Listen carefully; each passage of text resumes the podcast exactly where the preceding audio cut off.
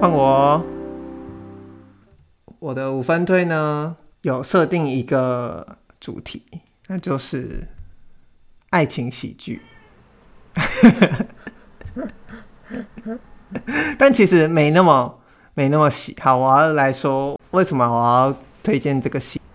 我觉得大家过年就是要看一些比较，就不要太过年还在整个陷入人生哲思的一些。片 人生哲思，你也不能跟你的亲戚聊啊，对不对？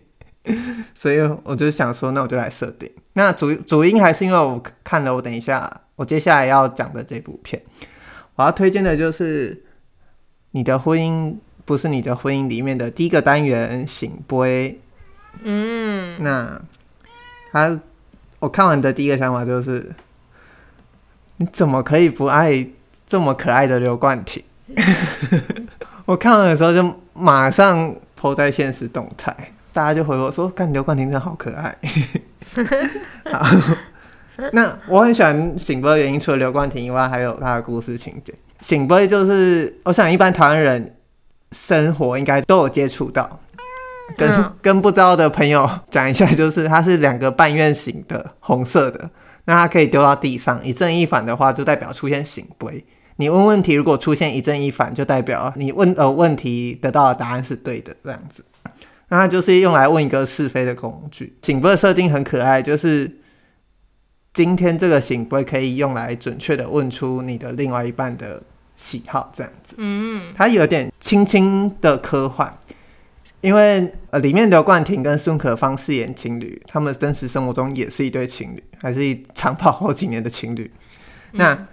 刘冠廷因为女友就是孙可芳青梅竹马李国毅的出现，就还有一些现实的生活压力或来自女方那边家长的压力，这样子，那他开始出现了一些不自信，因为觉得开始觉得什么都比不上青梅竹马。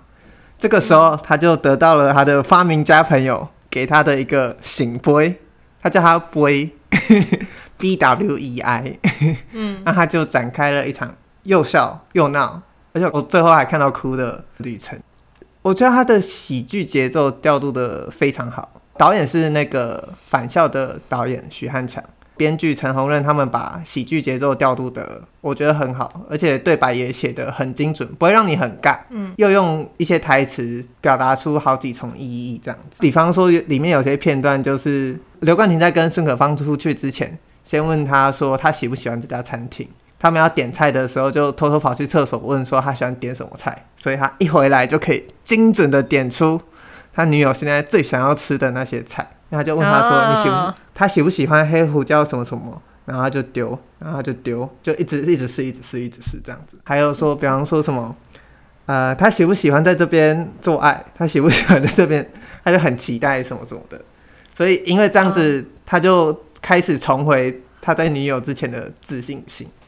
但也因为这样子，就发生了一些小事件，就是你也可以想象得到这样的设定会出现怎么样的可能一些困难，这样子。嗯，它很简单，但它的概念却又很深刻，就你完全没想到不会是一个可以拿来这样玩的一个设定或工具。嗯，那它也表达出了他要的意思，而且它同时里面又很致敬，就致敬了当代的科技产品这样子。